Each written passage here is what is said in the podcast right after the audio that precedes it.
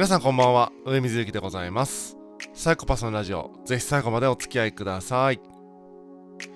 今日は民を救いたい系というお話をしたいと思っています。えー、世の中にですね、え、民を救いたい系と、えー、私が呼んでいる人たちがいます。あのこの人たちはですね、えっと、まあ、なんだろうな、えっと、多くの人がね、人を救うってことは、なんかね、ちゃんと考えていると思うんですよ。例えば、えーと、自分の家族とか、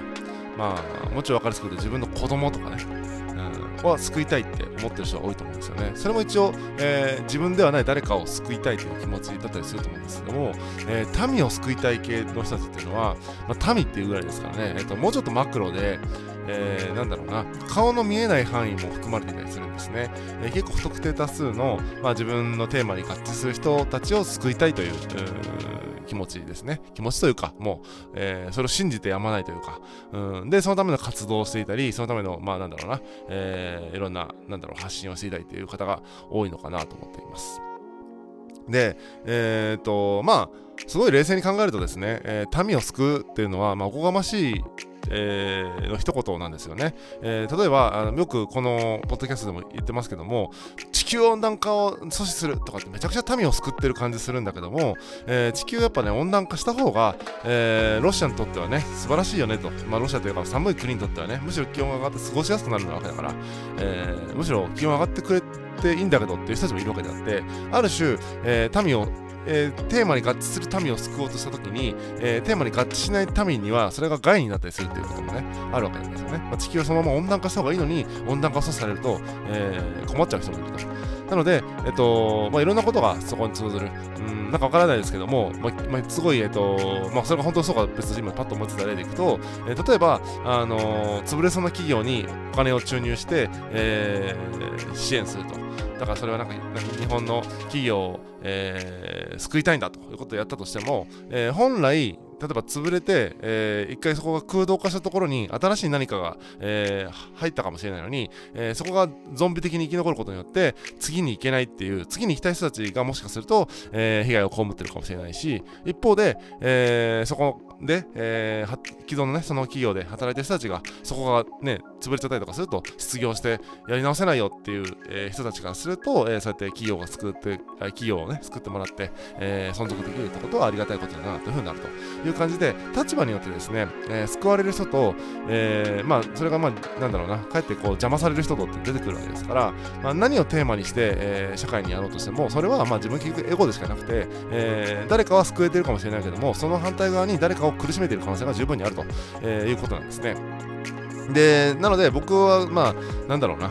えと、あんまし社会の課題をとか、うん、いうよりは、もう自分のエゴとしてね、それをやるっていうのが、まあ、いいんじゃないかなと思ってですね。つまり、えー、何もにも影響せずに生きていくっていうのは不可能なので、えー、どんなに、えー、別にインフルエンサーじゃなかったとしても、たった一人に影響するかもしれないわけですよね。たった一人に影響してしまうってことは、えー、ね、その人が、なんか、プラスの影響を受けるかもしれないし、マイナスの影響を受けるかもしれないし、わからないですよね。えーま、生きてる限り誰かに影響を与えてしまうと。えー、ということは、まあ、影響を与えないようにしようとか、えー、今言ったみたいに、その、なんだろうな、何かをした裏側で苦しんでいる人がいるみたいなことを考え出すと、何もしない、今すぐ死ぬっていうのが一番いいんですよね。まあ、今すぐ死んだところで、それはまたそれで、なんだろうな、えー、悲しむ人もいるわけですから、またそれはそれでまた難しいと。だから悲しまない人を出さない方法というのはなくて、生きている限り、えー、苦しみとか悲しみをね、誰かの苦しみとか悲しみを作っていってるという、えー、事実もまたあると。難しいですよね。えー、なので、自分が許容できる範囲の救済と、えー、自分が許容できる範囲のその世界へのなんか害とですね、えー、をなんか意識しながらですね、自分のなんだろうな、キャパというか、ちほどいいなと思う感じで生きていくのがいいんじゃないかなと思うわけです。えー、個人的にはね。えー、でもところがね、その民を救いたい人たちはそのマクロに考えちゃってるから、えー、そのいい影響ももちろん大きいし、まあ、悪い影響ももちろん大きいと、えー、いうわけでございます。で、まあ考えてみればわかるんですけども、え、ー、と、自分の子供を救いたいとか、えー、自分の家族を救いたいっていうのは、まあ本当顔の見える、えー、なんだろうな、もう10人未満みたいな世界じゃないですか。うん、まあ親戚とかがもしいて、すごい仲のいいね、えー、一家で、もう少し人数はいるかもしれないけども、まあそういう10人とか、まあ、何十人、何十人もいないんじゃないかぐらいのレベルベルですよね。えー、でも、その民を救う体系の人たちってのは本当にもう、例えば地球温暖化であればもうね、もう億人単位じゃないですか。何十億人単位だし、うん、ね、何千人単位、えー、何万人単位とかいうレベルで、なんかこう、救いたいなと思ってる人もいると思うんですね。で、えっ、ー、とまあ、その対極にというか反対にね、えー、別に自分さえ良ければいいよみたいな人もいないことはいない、えー、いないことはないというか、まあ、そういう人もいますよね。という感じで、え自分さえ良ければいい、えそして、まあ、身近な人は救いたい。えー、いやもう社会の、え、こうこういう人たちを救いたい民を救いたいんだっていうこの3段階あると思っていて、え、この3つ並べた時にですねやっぱりこう民を救いたいっていうなんかスケールのでかさがやっぱ面白いなと思ったりするわけでございます。で民を救いたい系には2種類いて、えー、この2種類がなんだろうなとてもなんだろうその炭焼きが重要だと僕は思っています、えー、その2つを分けているものっていうのは、えー、人の話を聞けるかってことなんですね。例えば、まあ、なんかカルト宗教の人とかっていうのは、ま、自分が信じたい世界観を信じていて、えー、それはそれでいいんですよ。それはそれでいいんだけども、えー、その自分が信じたい世界観の外側にあるものは間違いであるとか、うん、かわいそうな人たちだみたいな感じで、えー、自分たちが正義、え、自分たち以外のものは悪という、なんかそういう、え、構図になってしまって、あのそうじゃない人の意見が聞けない、人の話が聞けないっていうかね、えー、のはあるのかなと思います。で一方で、えーと、話が聞ける民を救いたい系の人もいるわけですね。え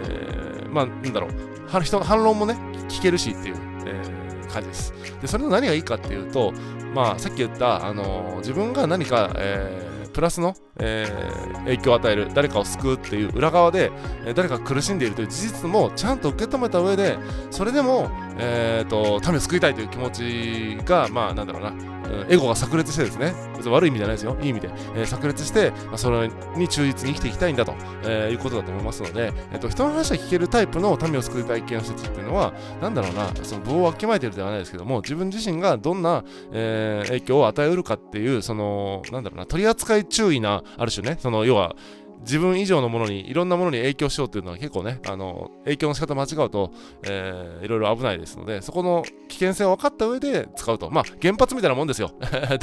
原子力をね、えー、の危険性をも知った上でどう使うかみたいなことを分かっている人がその人の話が聞けるタイプの民を救いたい系。でまあその危険性を分かってないままね、えー、その民を救いたいとか言ってる人たちっていうのはまあ人の話は聞けないし危ないということですね。なので、えっと、話を聞ける民を救いたい系と話を聞けない民を救いたい系がいた時に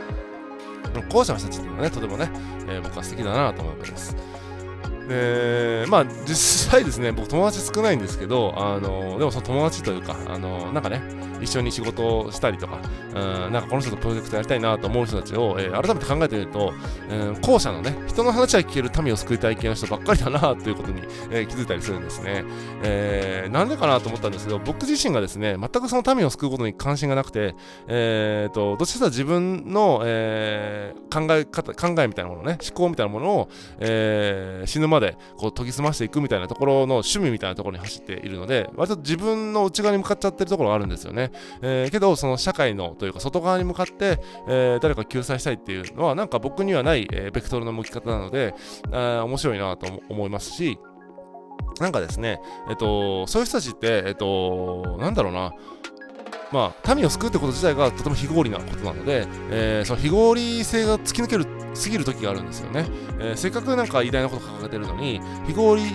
性がね、非合理が過ぎて、え、ー、と、なんていうのかな、到底それ言ってるだけだったよねみたいな状態になってしまいがちだったりするので、まあ、まあ僕がね、サイコパスの特徴を生かして、そこの、なんだろうな、ここの部分はその合理性を発揮しても、なんだろうな、その世界観崩さないしとか、うん、その民を救うことにむしろプラスになるよというところの、なんだろうな、その非合理性と非合理性のデザインみたいなところで、えー、その民を救う体系の方と、あのー、お話しするとね、とても相性がいいなってことは、この仕事をしてきて思っているところなんですね。なので、なんかこう、民を救いたいなっていう人のですね、お手伝いを、お手伝いとはまた違うね、なんかなんだろうな、うん、まあ、かっこいい言い方をすると参謀ではないですけども、ちょっとなんかそういうアドバイスできるような、まあ、アドバイスの上からだな、上からじゃないんですよね。うん、単純に、えー、合理性と非合理性をですね、あの冷静に見分けられるというか、あいう特殊能力がありますので、なんかそういったところでですね、あの社会に僕はなんか適応してきたらいいのかな、みたいなことを最近思っているところですね。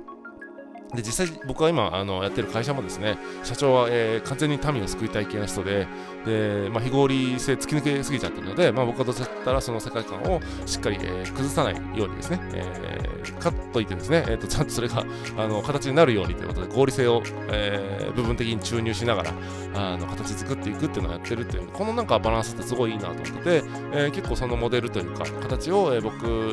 がこれからいろんなプロジェクトをやっていく上でですね、え、参考にしたいなと思って、あのね、その形を取っていきたいなと思ってるところです。えー、なのでね、もし皆さんこれ聞かれてる方が、え、民を救いたい系であればですね、ちょっとその合理性、なただ合理的な人を呼んでもダメなんですよ。頭がいいねとか、なんかコンサルっぽいねみたいな人を呼んでもダメで、世界観をちゃんと理解して、うん、なんだろうな、その非合理性の価値を120%分かった上で、いや、でもここは合理的でいいよねっていう、そういう会話ができる人を、えー、ぜひあの仲間に加え入れたらいいと思いますし、逆にですね、えーとまあ、僕のようにですね、そういうなんか非合理性と合理性、まあ、なんなら合理主義者で、